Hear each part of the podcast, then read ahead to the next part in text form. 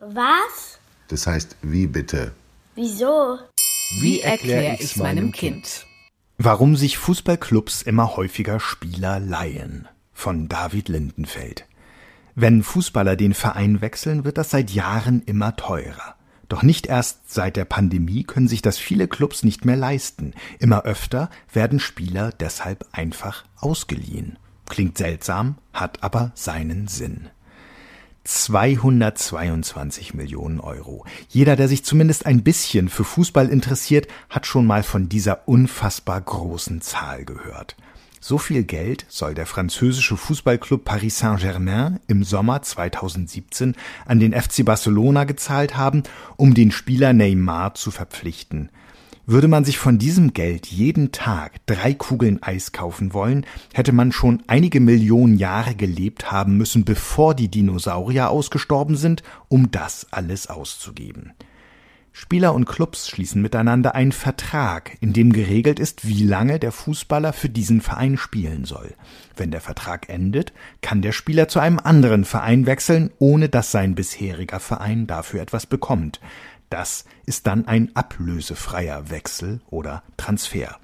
Wenn der Spieler vor Vertragsende den Verein wechseln will, bekommt der bisherige Club vom neuen Geld, damit er einverstanden ist.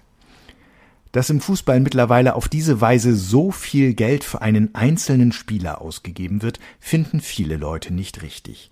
Sie sagen, dass der Sport den Bezug zur Realität verloren habe oder dass ein einziger Spieler niemals so viel Geld wert sein könne. Dabei kann sich das für Clubs unter Umständen durchaus lohnen. Mit den großen Superstars lässt sich nämlich auch viel verdienen. Und die Vereine gewinnen vielleicht mehr Spiele mit ihnen im Team als ohne sie. Dass überhaupt immer mehr Geld für Transfers ausgegeben werden kann, liegt daran, dass das Interesse am Fußball so groß ist. Die Clubs verdienen immer mehr durch Werbung, Fernsehübertragungen und all das, was der Fan rund um die Spiele so kauft. Doch es gibt große Unterschiede zwischen den einzelnen Ligen und Clubs. Weil die Menschen weltweit zum Beispiel besonders gern die englische Premier League schauen, bezahlen die Fernsehsender den englischen Clubs viel mehr, damit sie ihre Spiele übertragen dürfen, als zum Beispiel den deutschen Vereinen. Andere werden von Investoren unterstützt. Clubs wie Manchester City oder Paris Saint-Germain bekommen zum Beispiel viel Geld aus Staaten wie Abu Dhabi oder Katar, weil diese so Macht und Einfluss im Sport gewinnen wollen. Auch das wird stark kritisiert, weil die Menschenrechtslage in diesen Ländern viel schlechter ist als hier in Deutschland. Dass manche Clubs mehr Geld zur Verfügung haben als andere, hat große Auswirkungen auf den internationalen Fußballtransfermarkt. Weil sie mehr für die besten Spieler ausgeben können, steigen die Preise an. Die Statistik zeigt, 2011 gaben Clubs weltweit noch 2,08 Milliarden Euro für Spieler aus, 2019 waren es 6,54 Milliarden Euro. In gerade einmal acht Jahren haben sich die Ausgaben also mehr als verdreifacht. Das geht aus einem in diesem Jahr veröffentlichten Bericht der FIFPro hervor, einer Organisation, die weltweit die Interessen der Profifußballer vertritt. Für kleinere Clubs, die weniger Geld zur Verfügung haben, wird es immer schwieriger, Spieler zu kaufen, weil diese immer teurer werden. Die FIFPro schreibt deshalb in ihrem Bericht, die meisten Clubs haben nicht genügend Geld, um Spieler mit einer Ablösesumme zu verpflichten und sind auf freie Transfers angewiesen. Diese Vereine müssen dann kreativ werden, um weiterhin erfolgreich zu sein. Viele setzen vermehrt auf Spieler aus der eigenen Jugend, ablösefreie Transfers oder kaufen Spieler günstig ein. Der SC Freiburg ist ein Verein, dem das seit Jahren eindrucksvoll gelingt. Nach der Hinrunde steht der kleine Klub aus dem Schwarzwald in diesem Jahr sogar in der Bundesliga auf Platz drei. Das Interessante ist, dass die gestiegenen Preise nicht dazu geführt haben, dass weniger Spieler den Verein wechseln. Obwohl sich immer weniger Clubs teure Spieler leisten können, hat sich die Zahl der Wechsel von 2011 bis 2019 verdoppelt. Das geht nur, weil immer mehr Spieler wechseln, wenn ihr Vertrag ausgelaufen ist und der aufnehmende Verein keine Ablösesumme zahlen muss. Doch es gibt noch ein weiteres Modell, das immer beliebter wird, die Laie eines Spielers. Denn die bietet oft viele Vorteile für alle Beteiligten. Als Philipp Lahm, David Alaba, Serge Gnabry oder Toni Kroos noch jünger waren, verlieh der FC Bayern München sie alle an andere Clubs. Dort erhielten sie viel mehr Spielzeit, als sie beim FC Bayern zu diesem Zeitpunkt erhalten hätten. In so einem Fall sind meist alle zufrieden. Der FC Bayern, weil sich die Spieler woanders entwickeln können. Der aufnehmende Verein, weil er in der Regel kostengünstig einen guten Spieler bekommt, den er sich unter normalen Umständen nicht leisten könnte. Und der Spieler, weil er viel spielt und im Anschluss gestärkt zu seinem Club zurückkehrt. Natürlich läuft nicht immer alles so glatt wie in diesen Fällen. Oft sitzen junge Spieler auch auf der Bank, weil sie sich nicht durchsetzen können oder der Trainer ihnen kein Vertrauen schenkt. Viele Clubs nutzen Laien auch, um ihren Kader in der Breite besser aufzustellen, also für die einzelnen Positionen mehr als einen Spieler zur Wahl zu haben, oder sie reagieren mit ihnen auf die Verletzung eines Spielers. Ein weiterer Vorteil ist, dass so das Gehalt für einen Spieler eingespart werden kann.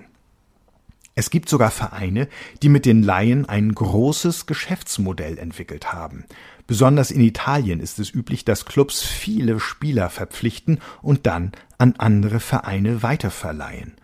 Auch der FC Chelsea, der aktuelle Champions League-Sieger, war dafür jahrelang bekannt.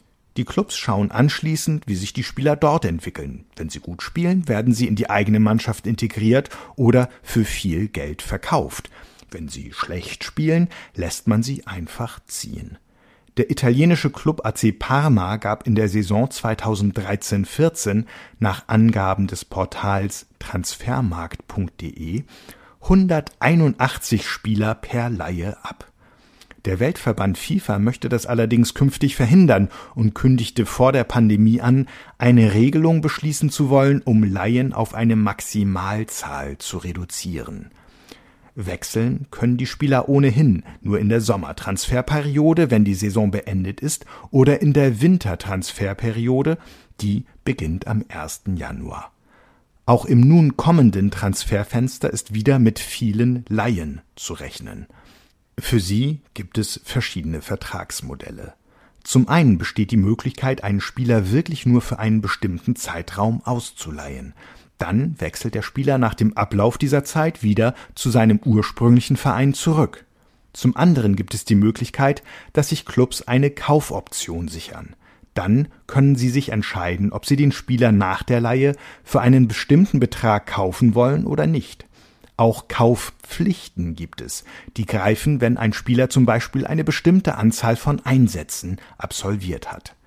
Zudem müssen sich die Clubs stets noch einigen, wer das Gehalt des Spielers zahlt und wer für die medizinische Behandlung bei einer Verletzung aufkommt. So laufen die Laien im Fußballgeschäft schon seit Jahren ab. Dass es zuletzt mehr geworden sind, liegt auch an der Pandemie. Im Jahr 2020 und auch 2021 haben die Vereine weniger Geld ausgegeben als vor der Corona-Krise, wie Berichte der FIFPro und des Weltfußballverbands FIFA zeigen.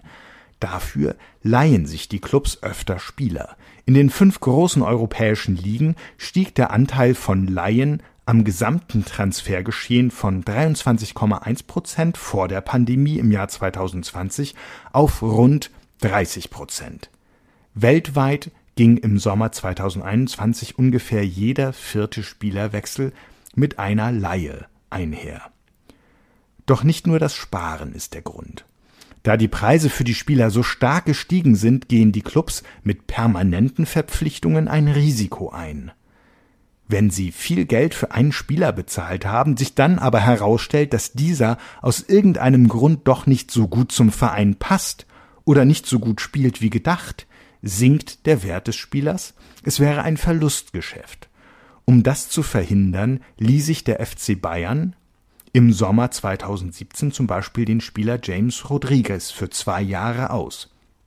Die Gebühr soll 13 Millionen Euro betragen haben. Anschließend hätten die Bayern James für 42 Millionen Euro kaufen können.